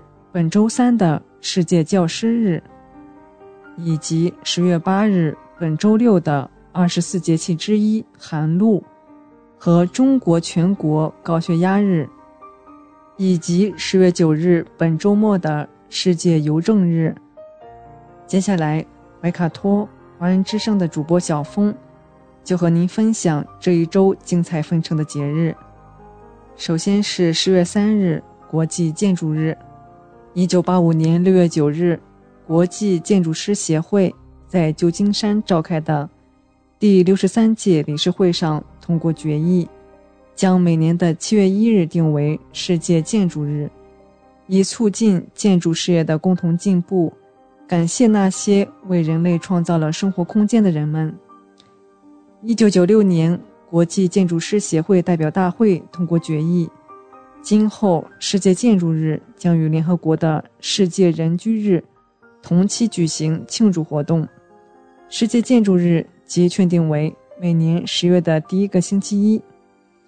此项决议为世界建筑日提供了一个良好的机会，它促使各国、各地区当局、各国际组织、公民和建筑师重视解决当今世界存在着的所带有普遍性的问题，包括住宅奇缺、城市化导致的人口过分集中、生态平衡遭到破坏、环境污染、居住环境严重损坏。建筑特色和文化价值被人忽略，这些带有普遍性的问题。十月三日，世界住房日。随着世界人口的增加，人类居住问题面临严峻挑战。据统计，全世界有百分之四十至百分之五十的城市居民居住在贫民窟中。整个人类居住区有十多亿人。缺少住房或居住条件十分恶劣。为了唤起各国政府和全社会对解决人居问题的重视，1985年12月17日，第四十届联大一致通过决议，确定每年的十月的第一个星期一为世界住房日，号召全世界为人居发展做出努力，改善人类居住环境。维卡托华人之声的各位听众，您可能很难想象，全世界还有百分之四十多的城市居民是居住在贫民窟当中的，有十亿多人甚至说缺少住房，或者说住房条件非常的恶劣，并且有一亿多人无家可归，有近六亿人的生活在各种危害健康和生命的住房条件下。面对这种挑战，人类住区需要得到改善。世界住房日就是为了唤起各国和全社会去解决人居问题而存在的。世界人居日呼吁的是人们关注自身的居住环境，也是关注我们所居住的地球这个人类共同的家园环境。下一个节日是十月四日，世界动物日。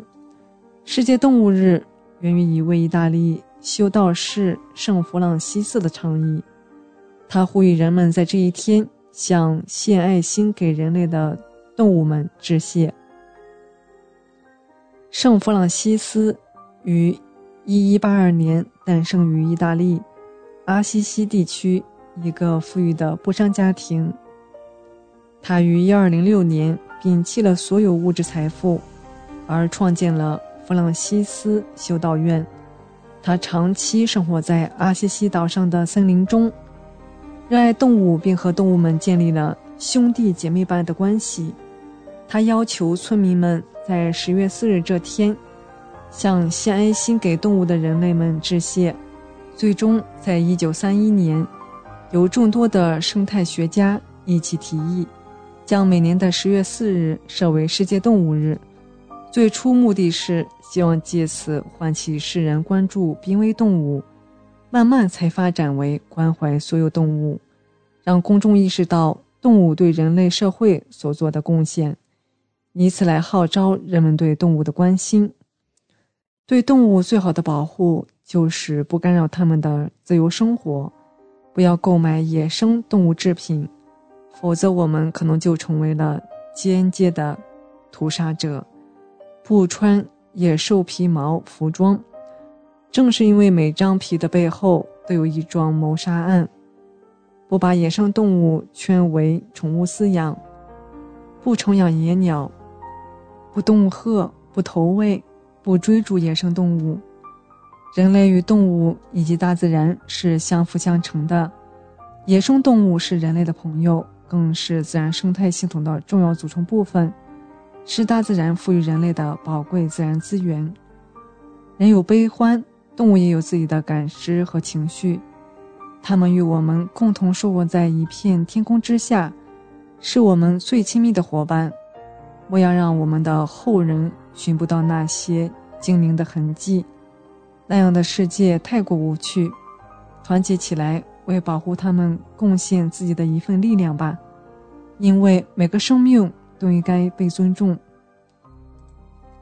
下一个节日是十月四日重阳节，就在本周二，我们将迎来中国的传统节日重阳节，又称为老人节。为什么把重阳节称为老人节呢？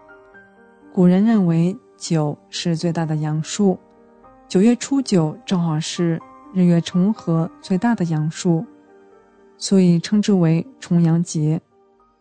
另外，由于九是最大的一位阳数，因此九又被古人赋予了更深层次的意思，比如九州方圆、九五至尊、九九八十一难等等，说的都是极致的大和极致的尊贵。民间有句话叫做“九九归一”，也就是达到极致九以后将回落，这和月盈则亏有异曲同工之妙。因九九谐音九九，九九乃长寿的意思。到后来，重阳节又被引申为老人节，寓意长寿。二零零六年，我国把重阳节申请为国家非物质遗产。二零一二年，我国把重阳节定为敬老节，也就是从那时把这一传统节日赋予了新的内容。现如今，敬老爱老成了重阳节的主旋律。回溯历史，最初的重阳节是祭祖、祈祷丰收的节日。秋天是丰收的季节，人们把庄稼入了仓，怀着丰收的喜悦，为祖上敬香、献上贡品，感谢祖上保佑丰收。重阳节这一天有登高望远的习俗，按照阴阳学来说。秋天是肃杀的季节，比如古代朝廷杀人多在秋后处斩，如此一来，低洼地带容易聚集浊气，高处则是清气上扬的集聚地。人呼吸清气，则神清气爽。也就是说，登高望远有益于身体健康。由于深秋来临，重阳节也是万绿凋零的季节。恰好和这一年之始的踏青遥相呼应，所以重阳节又有辞青之说。重阳节鼓励老年人走出家门，登高望远。有的地方，人们为了防止蚊虫的侵扰，登高望远的时候身上还佩戴菊花或茱萸。茱萸又称山茱萸，是一种常绿带香的植物。此植物具有杀虫消毒、逐寒祛风的功能。唐朝著名诗人王维写下了这样句诗：“独在异乡为异客，每逢佳节倍思亲。遥知兄弟登高处，遍插茱萸少一人。”意思是在登高望远的时候，想起了远方的兄弟，身上佩戴着茱萸，身边却少了一个人。在重阳节这一天，各地有各地的风俗。北方人多喜欢在这一天吃葱花、咸食或沾火烧；南方则喜欢吃重阳糕。重阳糕的做法多种多样，又叫花糕、菊花糕、色糕。手巧的女人会把花糕做成九层，寓意重阳。花糕吃起来松脆甘甜。有的地方吃枣糕和面条，吃枣糕寓意日日升高，吃面条寓意长寿。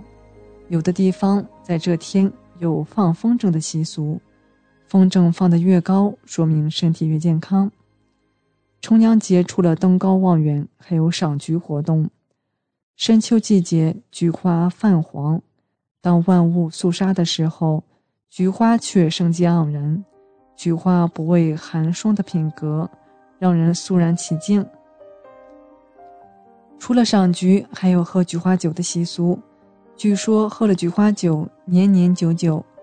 另外，有的地方重阳节这天，出嫁的女儿要拎着菊花酒和重阳糕回娘家探望父母，这叫归宁父母。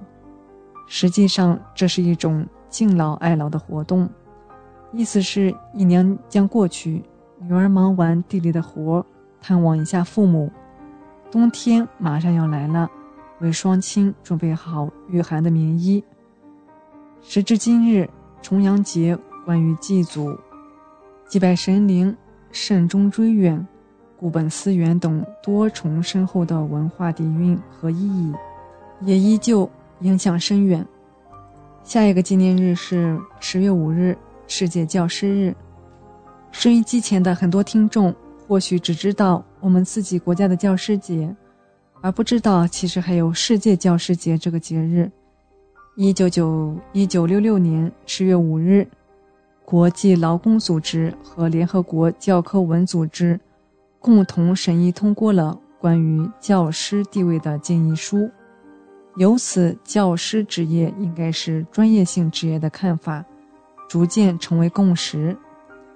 尊师重教，尊重知识。尊重人才，这在世界上许多国家和地区未成风气。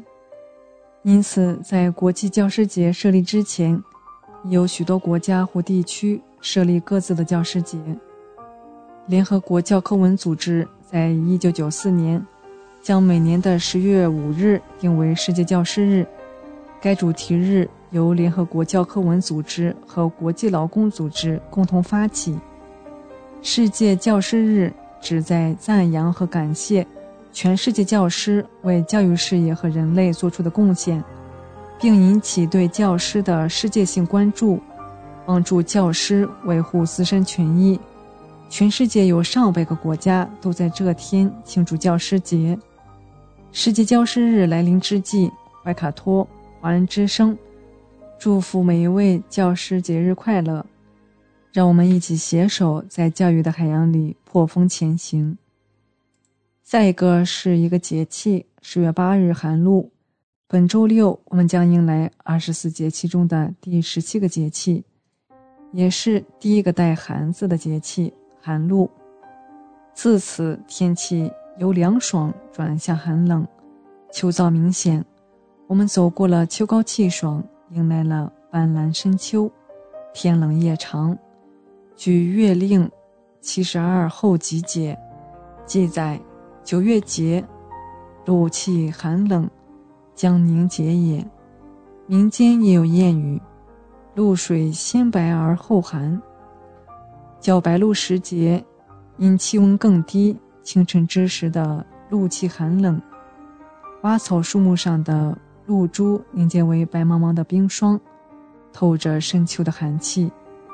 以五天为一候，古人将寒露分为三候：一候鸿雁来宾，二候却入大水为蛤，三候具有黄华。自白露起，鸿雁陆续南迁过冬。古人认为先到为主，后至为宾。晚到的大雁就会被当成宾客。深秋之时，鸟雀不见。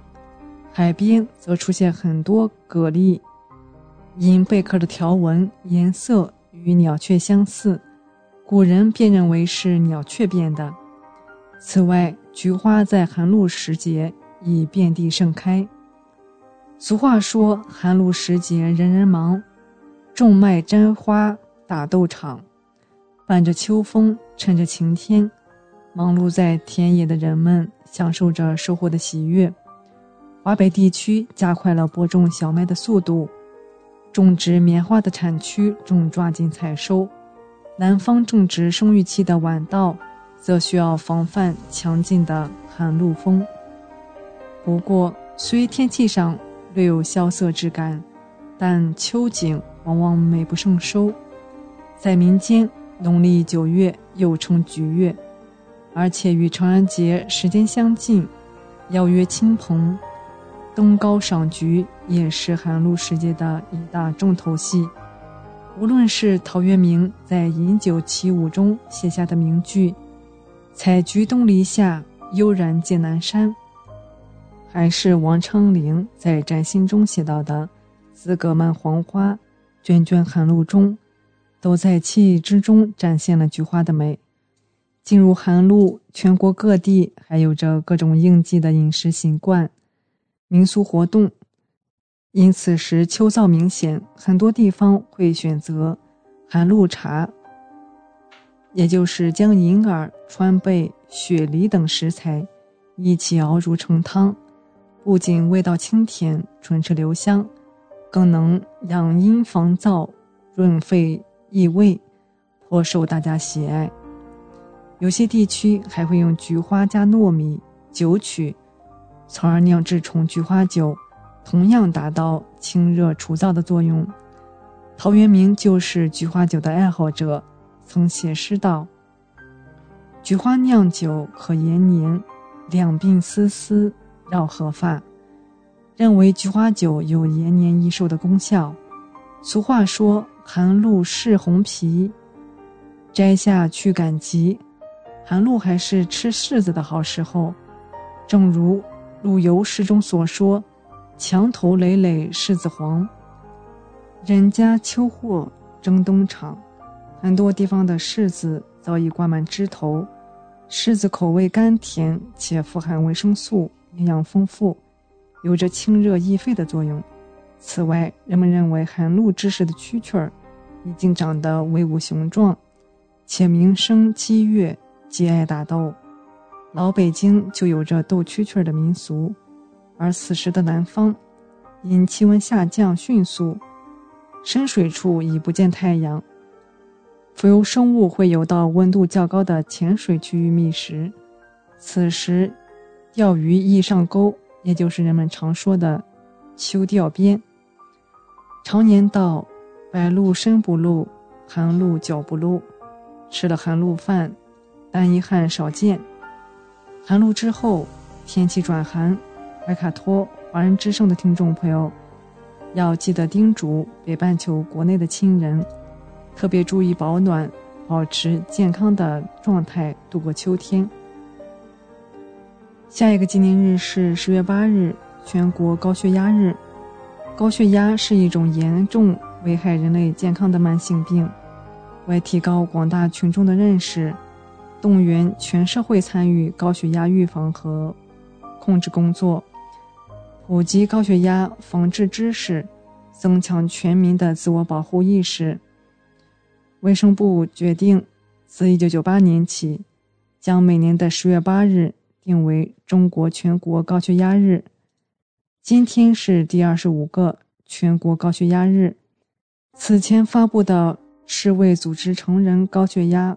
药物治疗指南为改善全球高血压检测和管理，提供了基于最新证据的一系列建议，包括起始治疗的血压水平、药物选择、血压监测目标等八大项项目推荐。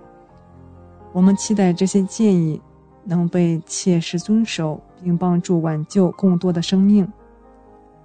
最后一个纪念日是十月九日，世界邮政日。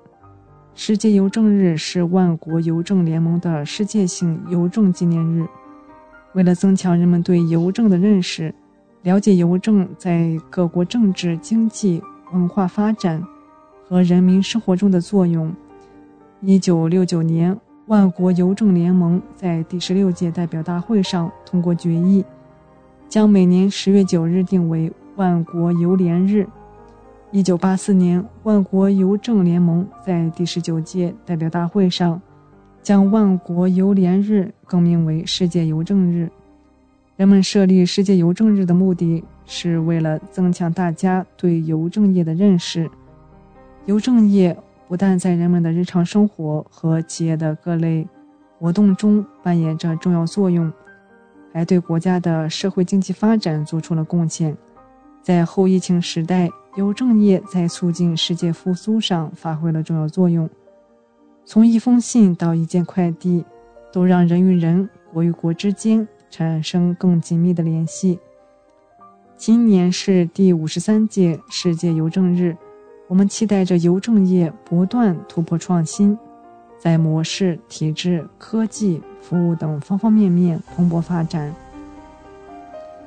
今天我们的地球传奇就和大家聊到这里，希望节目主播小峰可以带给听众朋友一些有趣的话题和知识，能够引起大家的共鸣。马上呢，我们就会进入深受听众朋友们喜欢的生活百科。主持人会和大家一起探索和发现隐藏在日常生活中的趣味知识和实用技巧。不要走开，精彩稍后继续。聆听我的声音，精彩您的生活，美妙无处不在。怀卡托华人之声，生活百科。怀卡托华人之声中文广播的听众朋友们，我是主持人小峰，我是主持人奥斯卡。感谢大家今晚的陪伴。现在来到了我们今天黄金时段。华语播音的最后一个单元——生活百科，这是一个充满了生活小智慧的专题时间。主持人在这里和大家分享各种各样的趣味日常小窍门，让您在生活中更加得心应手。今晚播出的《地球传奇》节目中，和各位听众提过二零二二年10月八日是第二十五个中国全国高血压日。今年的宣传主题是：血压要知晓，降压要达标。高血压是我们最熟悉的陌生人，说它熟悉，是根据中国心血管健康与疾病报告二零二一推算，中国高血压人数两点四五亿。但专家估算，实际人数可能远高于这个数据。每四个成人中就有一个高血压患者。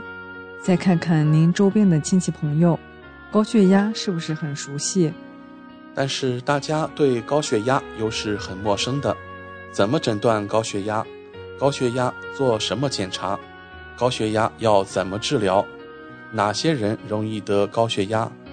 大部分人，包括很多高血压患者自己，也还是支支吾吾说不清楚吧。高血压就是这样一个熟悉的陌生人。知晓率低，治疗率低，控制率低，确实是我们面临的高血压重大防控问题。所以，除了世界高血压日，我们还有自己的中国全国高血压日，也就是希望通过在国庆小长假之后，通过这样的方式提醒大家警惕高血压，学习高血压知识，远离高血压。怀卡托华人之声。为您总结了高血压的八大危险人群，各位听众不妨对号入座，看看您是不是归类于以下几个症状之一，就要引起重视了。高血压的危险人群之一，父母患有高血压，遗传是高血压的重要危险因素之一。如果父母中一方患高血压，那么子女患高血压的几率增加一点五。到两倍，父母双方都患高血压，那么子女患高血压的几率增加三倍以上。但你也别太担心，高血压并不是真的遗传。如果您从生活方式的各个方面都能注意，也可以减少自己患高血压的几率。但是如果您还有以下面的问题，那就要真的小心了。咱们继续看一下。高血压的危险人群之二，口味太重。现在，听众朋友都认识到了，口味太重、吃盐太多是对健康不利的。研究表明，高钠盐饮食是高血压重要的危险因素之一，尤其是盐敏感性高血压的患者。对大部分人来说，摄入过多的钠盐也会造成体内水潴留。使血管内压力升高，阻力增大，造成高血压。其实，人体对钠的生理需求是很低的。WHO 建议每人每日的摄盐量应控制在六克以下。口味太重的人要注意了，除了做菜少放盐，也要注意像酱油、味精、腌制食品、和很多加工食品中的隐形盐。我们来看高血压的危险人群之三：吸烟。吸烟有害健康，现在已经深入人心。不过，大家不太清楚的是，吸烟会使人的心跳加快、血管收缩，导致血压升高。烟草会刺激交感神经系统，释放儿茶酚胺，导致心率加快、血压升高，还会引起血管损伤。诱发和加重全身动脉粥样硬化，导致更严重的心脑血管疾病。研究表明，对吸烟的人来说，戒烟能有效预防高血压。人群吸烟率下降后，总体高血压发生率可下降三倍以上。同时，戒烟后可以使高血压的患者血压下降六到十毫米汞柱。我们来看高血压的危险人群之四：长期大量饮酒。酒精是公认的一类致癌物，酒精在体内的代谢产物乙醛，就是致癌的主要原因。和吸烟一样，酒精同样会使交感神经兴奋，导致心率加快、血压升高。同时，酒精也会损害动脉血管，使动脉血管硬化。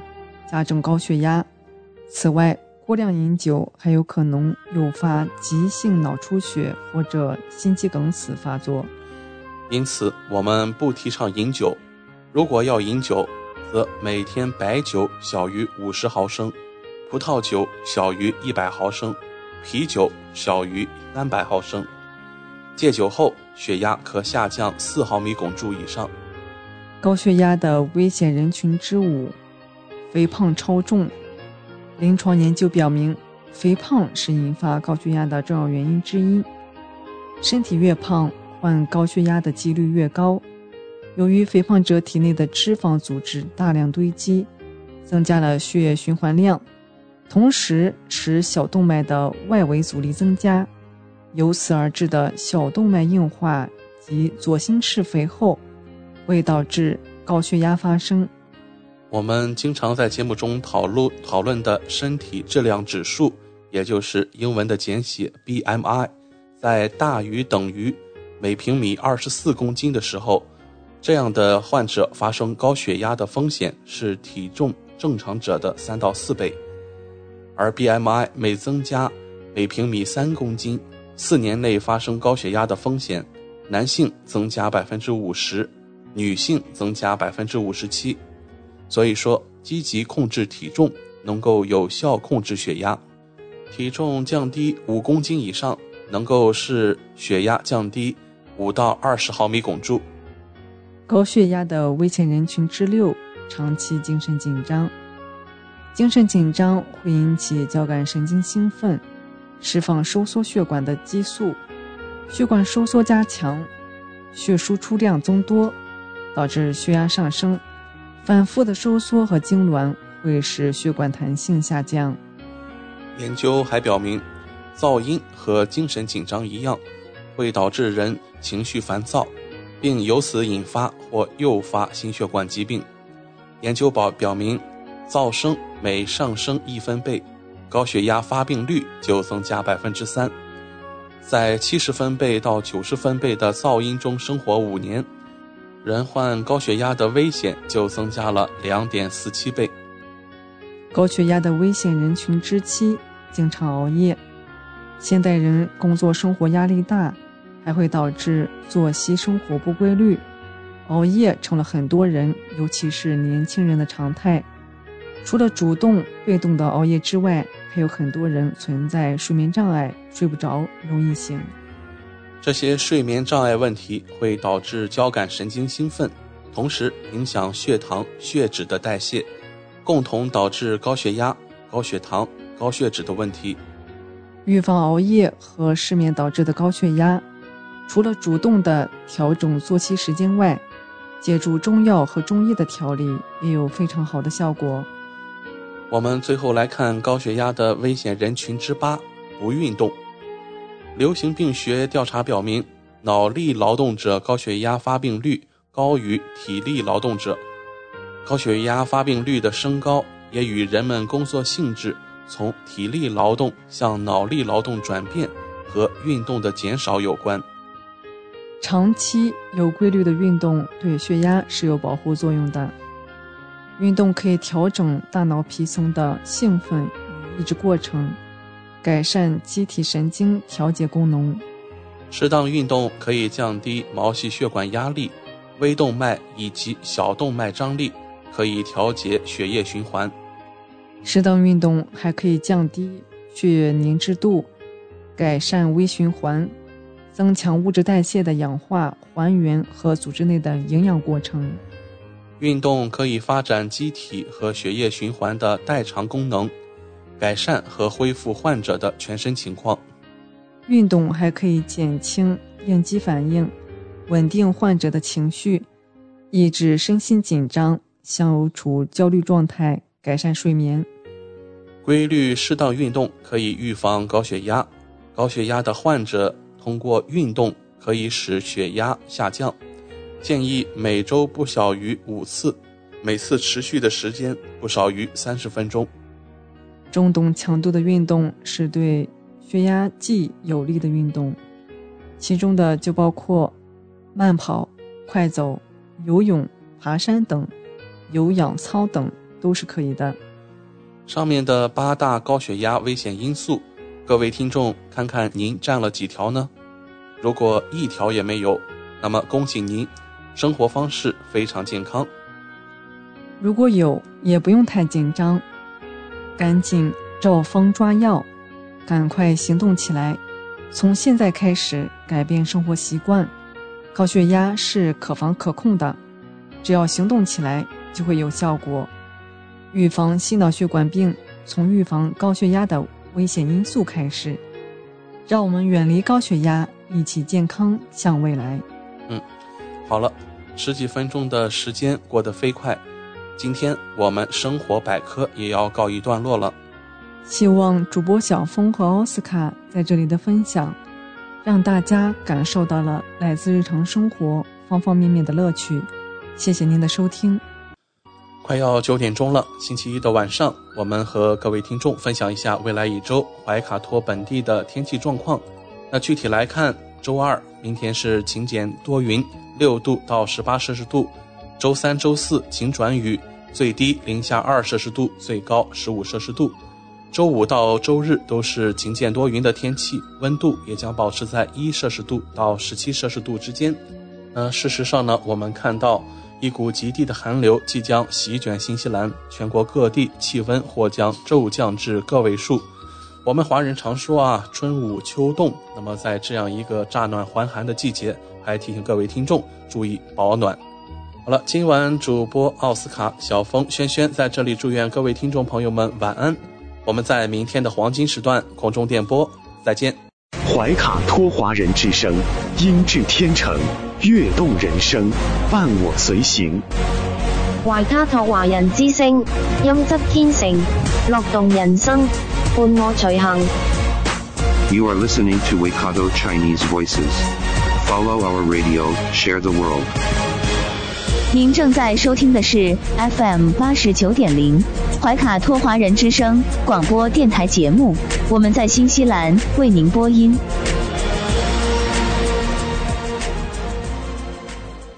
Thanks for listening to this Free FM podcast. If you want to hear more content like this, you can support Free FM via Patreon. Head to patreon.com slash freefm89 to find out more.